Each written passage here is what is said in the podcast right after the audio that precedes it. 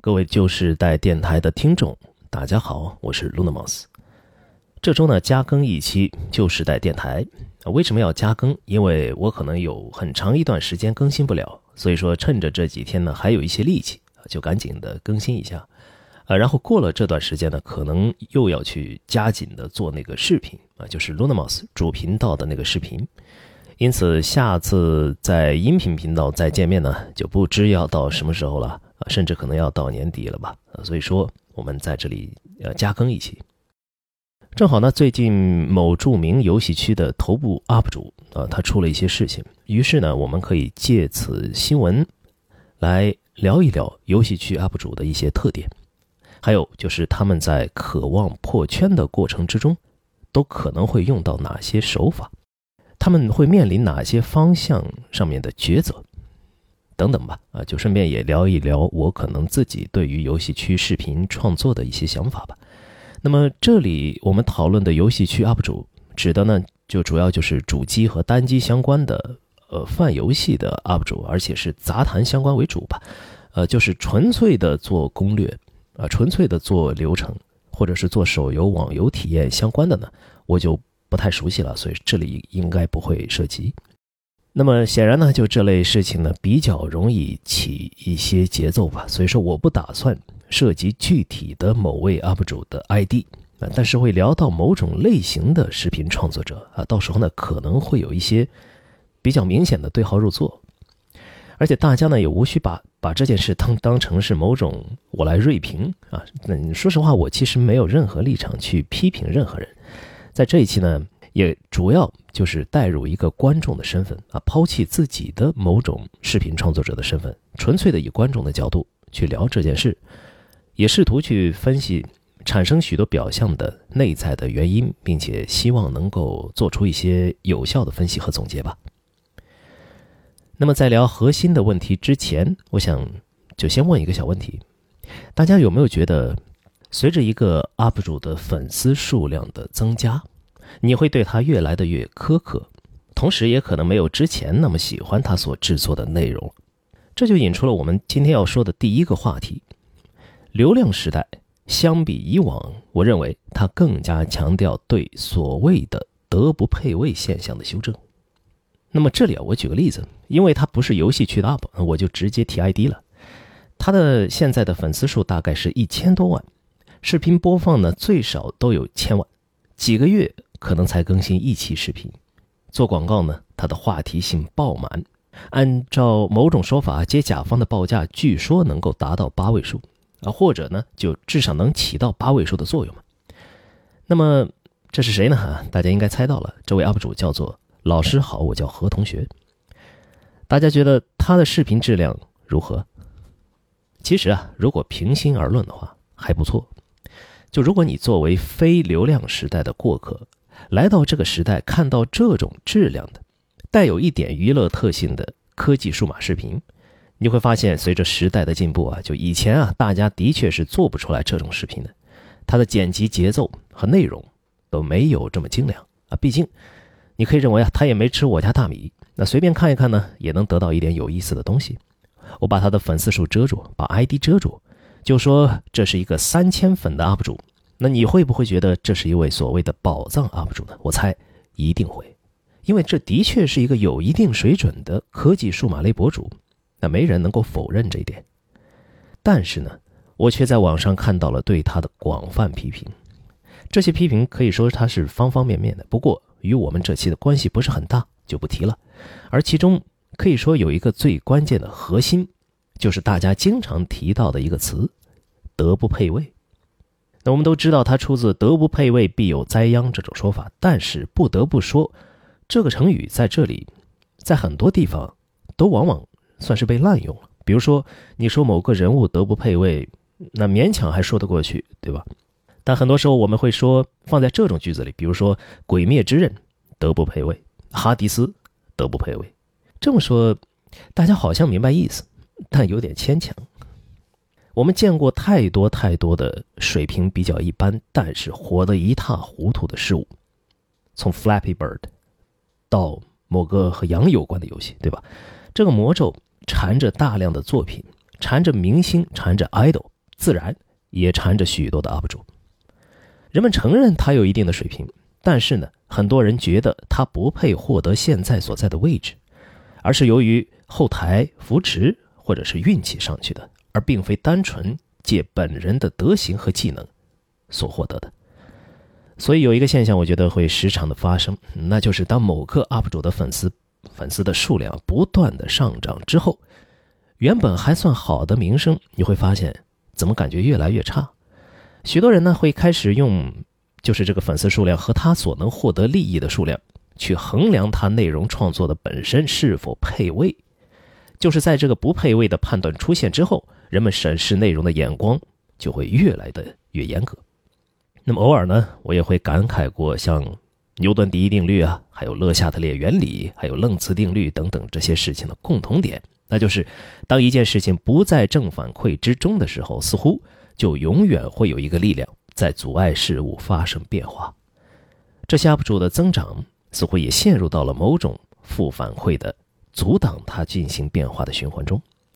所以，对于很多乘坐风口啊一飞冲天者，可能永远会有一个无形大手的力量，将他逐渐的推向他所应该在的位置。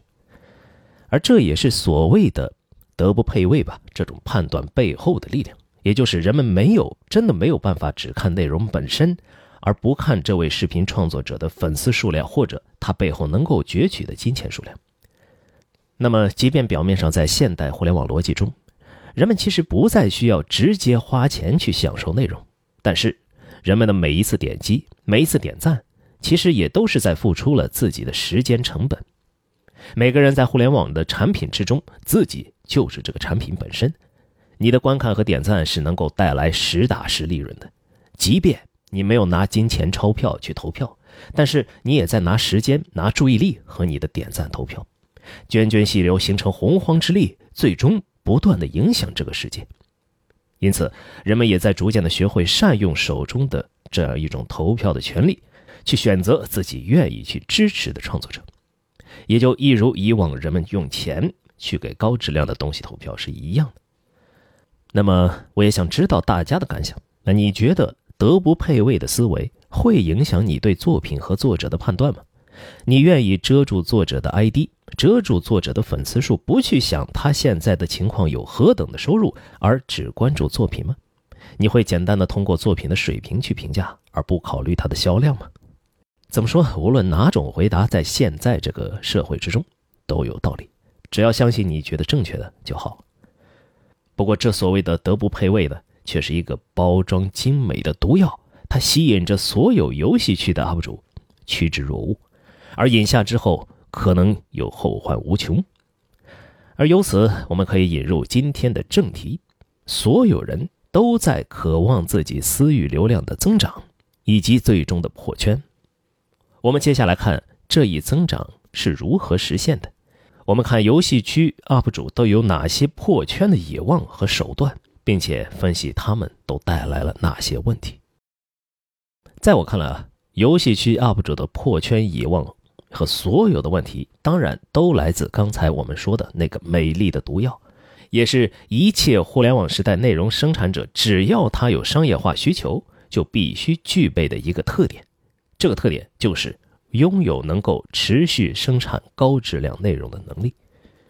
在流量时代，你只有不断的生产内容，不断的去换取公众的注意，增加被大数据捕捉的能力，增加爆火的概率。不断扩展粉丝群体和提高自身的商业价值，才能够生存下去。这是整个业态的形式所决定的，也是必然发生的事情。但是，它必然就会产生一个矛盾：只要是人，他原本的正儿八经在架构体系之下构建的知识储备就是有限的。你原本自己了解的圈子可能并不太大，你没有办法在这个小的圈层之中实现你想要的那个关注度。那或者呢，是你想要选选取的题材已经相对枯竭的时候，就势必开始发掘新的题材和拓展新的受众群体。所以说，这个矛盾是永恒的。UP 主在自己不熟悉的领域口胡，或者说某位 UP 主看起来很专业，直到他说到我熟悉的领域之类的这种事情，是必然发生的。这是一个尖锐的矛盾，其根本就在于 UP 主作为一个商业模式，他之后需要持续产出和变现的需求，以及自身原有知识储备不足以支撑这种产出的现状，这两者之间的矛盾，如何解决这一矛盾，就成为我们接下来要讨论的主轴。五条路，那其实呢，严格说是四条路，因为其中一条路可以说是走不通啊，我们一会儿再说。首先，我们来说这第一条路。那第一条路可能只是一个无奈的选择，就是降低更新频率，以产出高质量内容。那有朋友啊，我就只是预防一下，有朋友或或许会想到我啊，想到我的情况，但我是完全不同的。我并首先我的质量并不高，同时呢，我并不是降低更新频率，我是不更新啊。大家知道这两者的区别吗？我不是降低更新频率，我是不更新，就我纯粹的没有去去制作内容啊，所以说我没有脸面。能够跟那些真正的降低更新频率去保证自己作品质量的 UP 主，没有脸面跟他们相提并论。某些 UP 主真的是这么做的，相信大家脑海之中可能能够一下想到那么几位啊。那么我不管你想到的是谁，但这确实是一种方法。很多这种 UP 主呢，可能没有把这件事当成是一个全职的职业去做，所以说他有能力、有意愿、有动机去降低自己的更新频率。纯粹是为了让他的作品得到大家的欣赏，或者是能够更好的分享自己的想法。但是我们也说了，这个你很难说是在现在的这个条这个条件之下，算是一种非常有效的解决方案。它很多时候它体现价值可能在很久很久之后。而且这第一条也非常好理解，所以我们这里就简单带过啊。那么第二条也是。绝大多数的游戏区的 UP 主，包括所有其他区的知识区的等等，都在使用的一个方法，那就是不断的加强学习，边学习边生产。如果你去想象的话呢，你可以把它想象成是一个不断的吞噬新东西的贪吃蛇，然后这贪吃蛇又不断的去蜕皮，那或者是说的难听点，去排泄啊，也可以吧。它所蜕的皮和它排泄的东西，就可以认为是它咀嚼和消化了一些知识之后。所产出出来的作品，那这个呢，其实也是现在的很多的全职 UP 真正在做的事情。他们并不是依靠着原本积累起来的知识体系、人脉或者是方法论，而是在不断的摄取新的东西，咀嚼以后生产出来。这是屡见不鲜的。但是在游戏区，它面临着一个无比艰巨的问题，就是这第二条路面临着一个非常艰巨的问题，那就是游戏相关知识的学习。需要消耗接近无限的时间，有着极为巨大的机会成本。游戏呢是一个时间成本极高的媒介，我们都清楚。做游戏评论和其他评论不同的点，就在于这个作品本身体验时间超级长，而且尤其难以精通。你的你的几乎所有的时间都要花在体验作品本身上的话，那么你创作内容还能花多长时间？你之后去进行总结和提炼还能花多长的时间？这就造成了游戏的评论啊，它可能很多时候会产生天然的圈层隔离。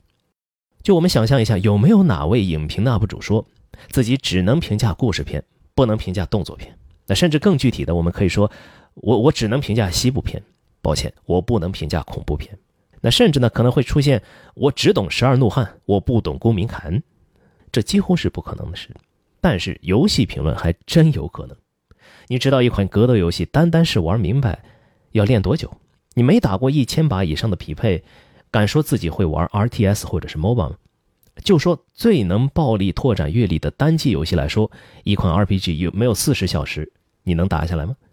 四十小时，影迷能够看二十部电影了。你刚打完游戏，有些理解，你开始写评价的时候，做影评的已经来回拉片十遍，每个镜头都给你解读完了。游戏评论天生你就要和一切的时间要素赛跑，更不用说你要积累游戏方面的阅历，在这个基础上更是难上加难。而你的观众呢？也许啊，他们的阅历没有你那么多，但是你的观众人数非常的巨大。观众人数多，就代表他们每个人的阅历可以取一个并集，并且在这个范围，这个范围呢就超大了。因此，这也是容易出现我们前面提到的啊，我觉得这个 UP 主挺专业，直到他说到我了解的区域。这种现象的一个根本的原因，就是因为观众们呢是一个病级，而 UP 主呢，最多就是他一个人的一些阅历罢了。所以说，在游戏圈内破圈呢，有多么的困难。我们可以看到许多跨圈、跨游戏内部的圈啊，去锐评的 UP，那么他们有什么下场？大家很多时候也都知道。所以这也常常成为许多游戏类 UP 翻车的一个重要因素啊，或者就只是一知半解的情况下强行的去评评论，非常容易露怯。尤其是在你发表了某些负面的评价之后，对于某个圈子造成了影响以后，尤其是没有说在点子上。或者你本人在归属感的定定位上感觉有些问题，那么这类 UP 呢就容易在寻求破圈的途中，把很多人得罪一遍。那么是不是说这个途径就行不通了呢？当然也不是，但是很可能他需要借助我们接下来要说的第三条路，那就是借助其他人的力量。是的，借助其他人的力量。那进一步细分呢？呃，又可以分为两种，第一。是这位游戏区 UP 主自己去组建团队，用这一个团队去生产内容。第二是约稿，也就是你去找其他的撰稿人，让其他撰稿人给你提供内容，然后你去做视频。那我们先说组建团队啊，通过团队的力量覆盖足够多的可能的范畴，把你要服务的人群进一步的延展，当然是去寻求破圈的一个可能的途径。那么团队化的问题是什么呢？很多。可能每一个做过创业或投资的人应该更为清楚这一点。你想要破圈，做一个有点类似于媒体的团队，并且以团队的样子去面对所有的观众的话，是很难的，因为它很难带来足够的认同感和亲近感。就除非上天赏饭，就整个团队的人每个人都是那种人中龙凤啊，拿得出手，这种情况真的很少见。即便是团队作战，你仍然很可能需要在自媒体这个层面上拿出一个精神领袖。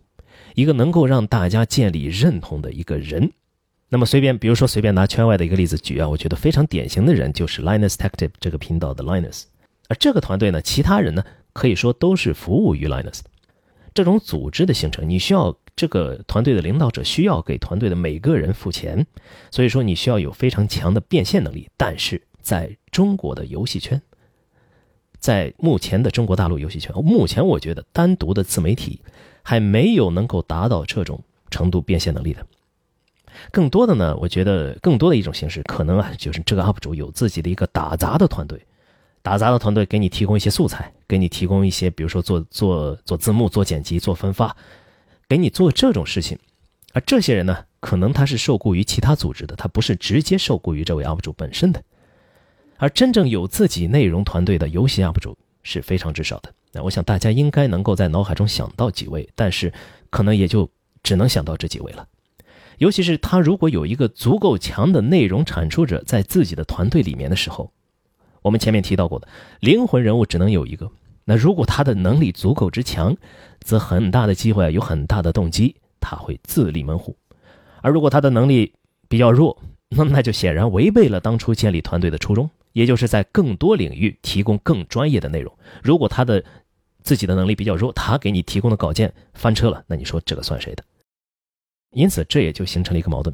我所知道的也是，有一些自内容团队的自媒体啊，往往也只能去雇佣一些初出茅庐、经验还并不丰富的内容制作者作为他的编辑。但是由此呢，把他们培养起来以后，呃，离职率显然也是很高的，也很难形成比较稳定的编辑团队。当然，你也可以按照比如说传统媒体的理解方式去理解团队，每个人可以认为是他所在领域的负责人。但很多时候，我们看到现在国内的一些游戏媒体存续的一个状况，恐怕这不是一个最优的解决方案。你仍然只能保有一个不太成熟的团队。那这个我觉得就不必忌讳了。就国内显然有两个比较典型的例子，一个是集合，一个是 VG Time。其中前者是找到了一个其他的变现途径，所以说能够养得出一个相对稳定的内容产出团队。而他所为人诟病的原因呢，也就在于他找到的这些变现途径，很多时候是不依赖于编辑自身产生产游戏相关内容水平的。所以说，他不能算是一个非常典型的例子，典型的游戏圈内的例子。而后者呢，VG Time，我们已经能够看到它的稳定性不够了。那 VG Time 呢是这样一个团队创作的缩影，我不知大家还记不记得，像当初啊也有很多其实这类不错的，看起来像是团队制作的游戏评论节目，但是都一个一个消失了。举个例子，就是电玩巴士的 Game Thinker，由于主要的负责人呢他相继的离职，这类的节目也就没有做得下去。我记得当时，我记得大概也就是一六一七，可能一八吧，这段时间还有一些其他的，但实践证明啊，确实在现在的环境中很难生存。我个人觉得，一个还算比较有实践意义，或者说有可能能够实践的下去的，是那种人数非常少的团队，就是大概比如说两个、三个人左右，最多不超过四个。就这是一个相对比较易于腾挪的团队结构，运营成本也很低。据我所知呢，就国内的有些游戏自媒体，其实就是这种组成结构，只不过他们以同一个名义去发视频，以同一个名义，同一个人去做 narrator，同一个人去叙述游戏的呃叙述视频本身，然后去发出来，但是背后的作者不是一个人啊，这个呢也是有的。那说完团队的创作呢，我们继续简单说一下约稿啊，其实国内呢。也依然活跃着一些游戏方面的撰稿人啊。据我所知呢，他们也是有一些自己的组织的。这批人呢，在以前在十来年之前吧，他们的能量是非常之巨大的。当时还是纸媒统治着所有游戏媒体的时代，那个时代呢，这些撰稿人可以说是叱咤风云啊。而且我可以告诉你们，那个时代的纸媒的稿酬跟现在基本上是持平的，甚至可能比现在还高。就你敢信，过了十几二十年，那个时候是什么消费水平、什么收入水平，我们都很熟悉。而过了这么长时间，居然纸媒的稿酬就没变，甚至还降低了。所以我们都很熟悉啊，也就是当初的那个 S 一论坛的，呃，应该是太阳黑子工作室啊，还有徐老师等等，对吧？以及当时很多的大家都熟悉的撰稿人，都可以用这种方式去生存。现在的全职游戏媒体撰稿人的身份，用这个身份去过一个体面生活，比之当年要来的艰难不少，啊，但也确实是有的，但也确实是有具体例子呢。我这期也是也就不举了，相信大家可能应该能够熟悉一些 ID 相关的 ID。那么游戏区的 UP 主或者游戏区的自媒体，如果你要进行约稿，同样也是去找这些撰稿人为你提供内容，或者是呢？呃，比如说你去找一些有一点一次性感觉的那种撰稿人，像是对某一方面明显比较熟悉的论坛老炮啊，或者是某游戏群的群主等等吧，去写某些特定的游戏系列的稿件，然后你支付稿酬，标注作者制作内容，这也是呢你能够去保证你在扩展观众群体的时候，保证你的稿件质量的一个行为。但实际上现在来说，真正这么做的人很少，很少的原因是什么呢？你会有大量的收入需要去支付给作者稿酬，这是一点。同时呢，你的视频会显得过于的业务化、行活化，就这会让观众觉得你的视频没有灵魂，每次都是别人的东西，你自己的东西呢？而由于每期的风格变化又比较的大，因此很难形成比较稳固的关注群体。但是无论如何说，从客观的角度。就不从这位游戏 UP 主本身的角度去说，从客观角度说，这确实是一个能够真正产出一些高质量内容的方向，甚至是能够真正提高这个游戏区的视频创作质量的一条必经之路。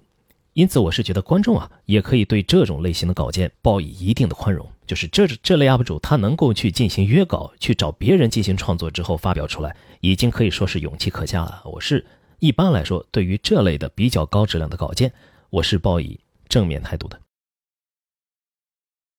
那么前面三种我们说过了，降低稿件的频率，然后争取能够保证质量，以及第二就是不断的进行学习，学习的过程之中产出，然后第三个呢就是创建团队，然后通过借助别人的力量去生产更多的内容，而这每一个呢都是为了要么保质，要么保量。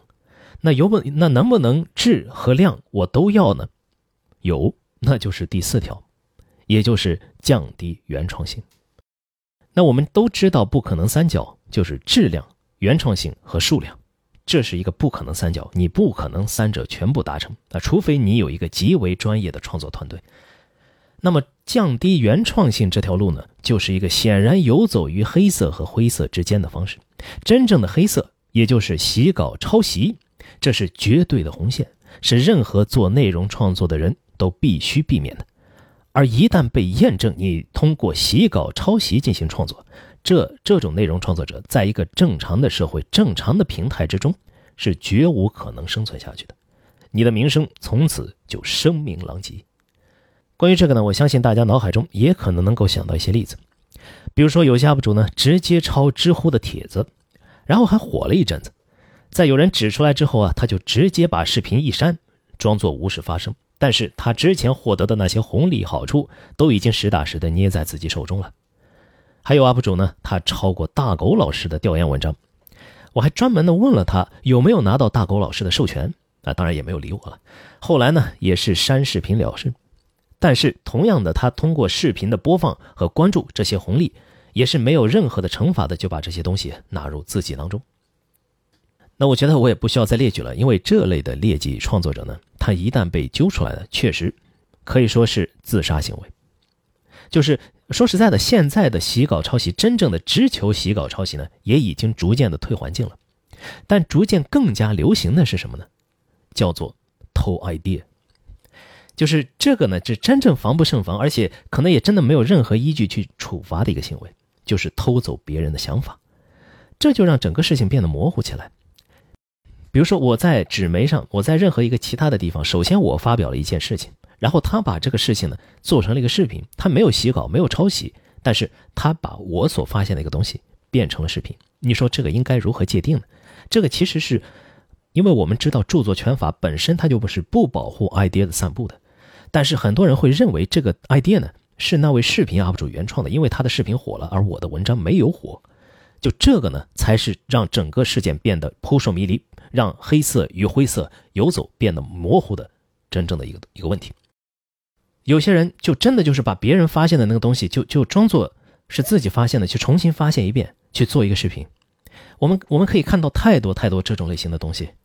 就毫无疑问，这就是通过降低原创性、增加自己的产量、增加自己的质量、增加接触更多观众的破圈机会，而唯一的输家就是那位原创者。我们应该保护这些原创者的利益，因为我们希望每个人都能够成为真正的原创者，而不是一个只会抄别人东西的人。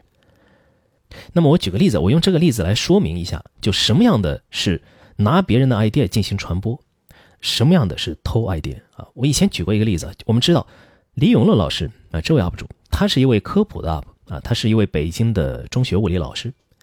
他在科普中，比如说他在说相对论的时候，然后他会说啊，这个相对论啊是爱因斯坦发现的啊，或者说发明的。然后他通过通俗易懂的方式啊，用一些非常非常简单的语言去给大家讲述相对论的理论。你会认为这这种讲述，你会认为这种科普讲述是洗稿爱因斯坦的论文吗？肯定不是，因为他一开始就告诉了大家这是爱因斯坦发现的。我要做的事情是向大家科普和用我的语言去讲述他的发现，让更多的人理解爱因斯坦有多么的厉害，多么的伟大。但是呢，有些游戏区 UP 主他是用这种方式去讲解相对论的。有一天，我发现牛顿第二定律似乎有些违背自然。我做了一个实验，发现果然如此。我通过如此这般的演算，发现它和现实之间有不少的误差，这是何等惊人的发现！然后我冥思苦想了五百年，推导出了一个看起来和麦克斯韦方程很像的东西，并且从中得出了某个矛盾。然后我又冥思苦想三千年，推出了洛伦兹变换，最终恍然大悟，我发现了相对论。以上呢，就是很多这类视频的推演方式。你觉得这种推演方式和李永乐老师讲解相对论的科普方式有什么区别呢？最大的区别就是他把 credit 给了自己，而没有给别人。那么，我想问大家，你觉得这类视频是洗稿吗？你觉得这类视频合适吗？那当然了，我个人会觉得这种事件确实有很大的道德问题，但的确没有根据进行追责。它跟洗稿抄袭是不一样的，没有办法。但是我觉得可以通过观众本身对他的风评进行一定的调节。同时，这种类型呢，我们还可以和之后我要说的第五种创作路线的一些特质吻合。这两种特质经常的出现啊，这个我们到时候再来一起说。而我们重点要谈的呢，就是这第五种了。那大家可能已经被搞乱了，怎么说了半天，重点要来说这第五种？前面四种都不好吗？没错，都不太好，对吧？我们前面四种一个一个我们都分析过了。降低更新稿件的更新频率，那对你破圈那可能没有太多的好处。虽然说它是一个无奈之举，不断的学习，然后在学习之中产出。我们也说了，他在游戏在游戏有如此之高机会成本的一个现状之下，也是很难进行的。那第三个呢，就是创建团队。我们之前也说了那么多的难点，对吧？那么多的问题，而第四个呢，呃，抄袭洗稿，然后降低原创性，呃，或者是偷别人的 idea，那怎么听怎么都不对，对吧？那肯定也不是一个理想的方式。这第五种才是真正的让很多游戏区 UP 主进行破圈的最核心的原因，或者说最核心的创作手法是什么呢？也就是依托游戏内容进行二创。那其实呢，这里我说的二创还要继续分两种，第一种是。和游戏已经几乎无关的依托游戏的二创，第二种是和游戏内容有关的依托游戏的内容的二创。那这个我们也必须分开说，因为这两种类型截然不同。好的，我们来说第一种，第一种的有可能会让你进行破圈和大量增长的游戏区 UP 主的创作手法，就是几乎和游戏无关的依托游戏的二创。游戏呢，它只负责提供画面、提供人物、提供场景，而观众看的是主播或者说 UP 主本人在其上进行的各种创作。这时候大家脑海里已经冒出一个人名了，哎，但是我就是不说。为什么说这种类型的二创能够破圈？是因为它本质上已经不再是游戏 UP 主，而是一位编剧型和导演型的内容创作者。这是一条已经被证实完全可以成功的道路，而且被不止一次的证实。最先证明他的人，在简中界或者说大陆互联网中，有一个人叫做教授易小星。我不知大家有没有听说，这可谓是远古洪荒互联网时代的一位奇人。那他呢，就是凭借自己强大的编剧和演绎能力、导演能力，借助游戏素材以及借助自己所创作的其他的素材去做自己的表演和创作。他所需要的不是你的游戏水平，不是你对游戏的背后的东西的了解，不是你知道多少任天堂、世嘉和索尼。他需要的是你强大的导演能力、编剧能力和表演功底。其实他之后呢，很多人都尝试过这条道路，并且也取得了不少的成绩。后来我们可以认为，以此获得成功的人，往往就可以说是教授易小星流派的衍生或者说变体啊。当然，当时还有不少类似的创作者，我们这里就只是拿他来举个例子。这是一个大家喜闻乐见的形式，对吧？游戏素材也是视频中最容易可以获知、获得。去填充游戏呃，去填充视频内容，并形成一定的舞台感和表演感的这样一个画面的最为廉价的方式，就是游戏素材。你不再需要去请一些演员去搭起摄像机、架上灯光，就可以通过自己的手法拍摄一个短片，并且赋予它灵魂。电影戏剧，这是一个绝对可以比游戏更容易破圈的事物，因为它可以表达的题材和主旨广阔无限，而且手法和叙事可以天马行空。但是。这种破圈呢，一定程度上是抛弃了游戏才达成的。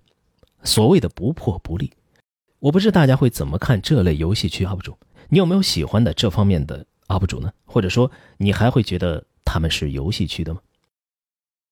好的，这是第一类。接下来我们来说与游戏相关的二创的第二类，也就是与游戏内容相关的依托游戏进行的二创。那么最后这种破圈的方式呢，就和这段时间出事的那位 UP 主啊有一点关系了啊。其实这个呢也是最难分辨的二创。怎么说它难分辨嘛？你一开始会觉得这是一个讲游戏的事情的，讲游戏的视频，但是它其实和第一种类型的二创是一样的。他讲的不是游戏本身，他要讲的是一个故事。一个什么样的故事呢？他要讲的是一位游戏的 UP 主是如何破除万难。克服了各种各样的艰辛，最终发现了游戏中最大的秘密，或者是验证了其中都市传说的这样一个故事。它和游戏的类型、题材、玩法、关卡设计、剧情偶尔会有关联，但大多时候毫无关系。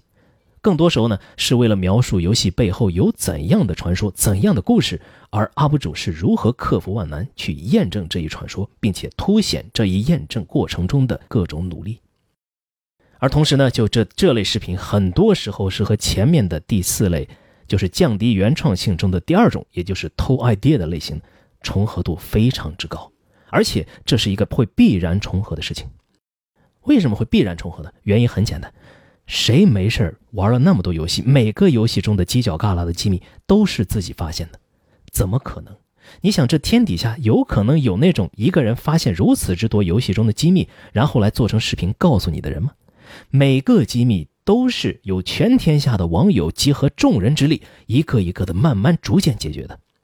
而很多时候呢，这类 UP 为了自己之前的那种叙事，就必须拿别人的发现成果，并且不会给他任何 credit，不会引用，也不会在视频中说有某某人发现了一个什么什么彩蛋。他会暗示说这就是 UP 主自己通过努力发现的。视频呢也不是关于游戏的，它是一个关于头号玩家、关于 UP 主自己的。所以大家明白了吧？这同样是一个二创，他要讲的是故事，而不是游戏。这个故事是如何通过自己对游戏的热爱、冥思苦想和花费大量时间精力进行调研，并最终成功的一件励志的故事。B 站的观众呢是非常善良的，观众愿意听这样的故事，并且愿意给他们最大的奖赏。什么奖赏呢？两个圆圆的东西，硬币。是的，这是 B 站赖以生存的最重要的。用来在播放量之外寻找那些可能闪烁着真金白银的真正高质量东西的重要依据。据我所知呢，就投币量或者说它所代表的三连率，一直都是 B 站在流量池中着重推荐某个视频最重要的参考因素之一。而也正是这一因素会导致 B 站尤其鼓励这类视频的存在。你在某些其他的站呢，可能还看不到像 B 站一样如此鼓励这种去凸显发现过程而简略最终的。结论，甚至连结论是谁发现的都不告诉你的这类视频，会在 B 站之中尤为的突出。而也正是这种鼓励呢，导致更多的 UP 选择了去降低原创性，借助游戏本身讲述自己作为头号玩家的故事。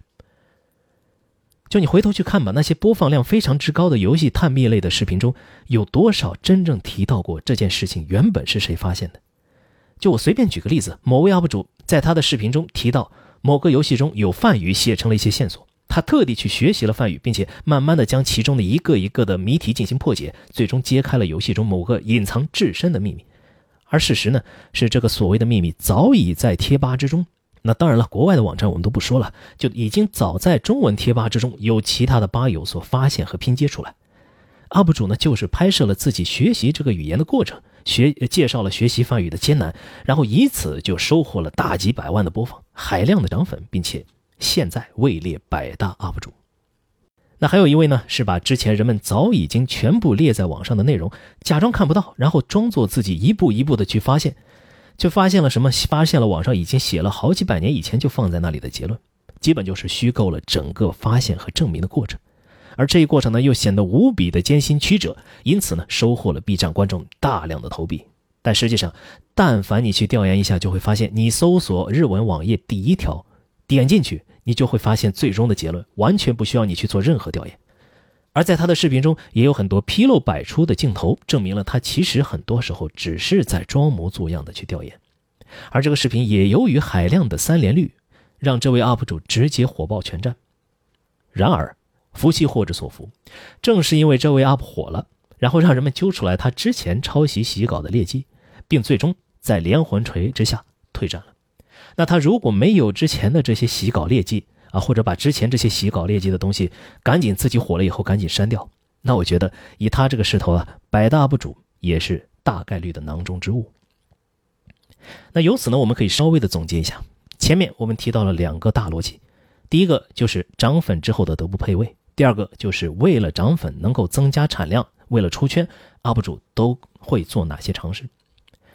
实际上，我们能发现啊，就越是没有下限、毫无顾忌的手段，越是有效。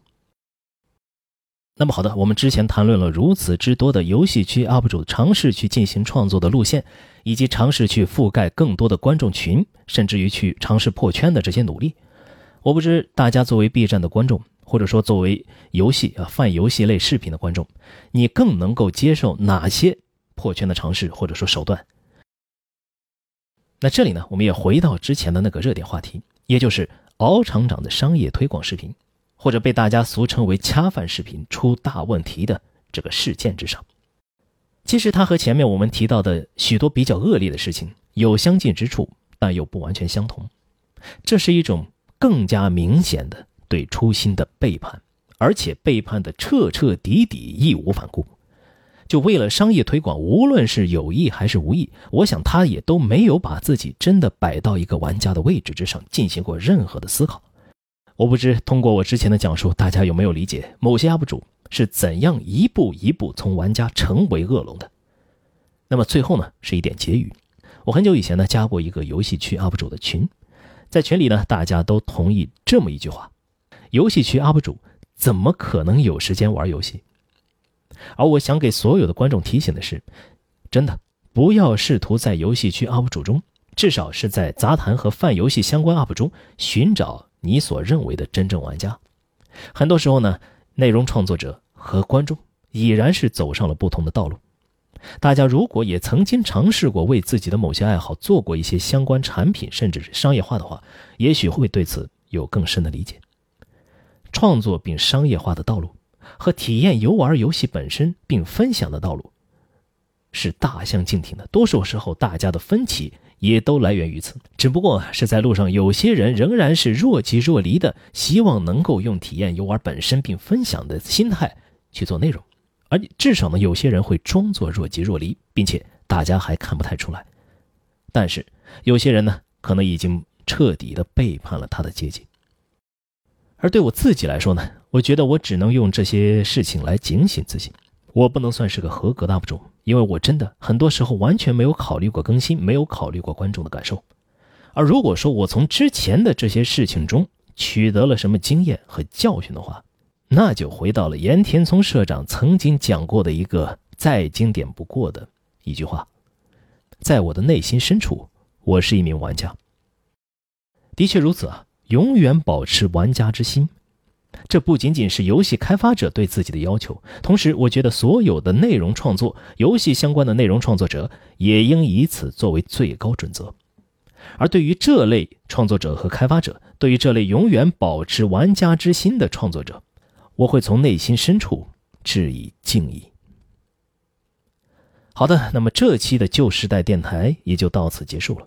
之前也说过，也许到下期的电台间会隔不短的时间。岁暮阴阳催短景，天涯霜雪霁寒宵。没有你们的日子里，我会好好珍惜自己。大家也多多保重。我是罗纳莫斯，让我们下期再见。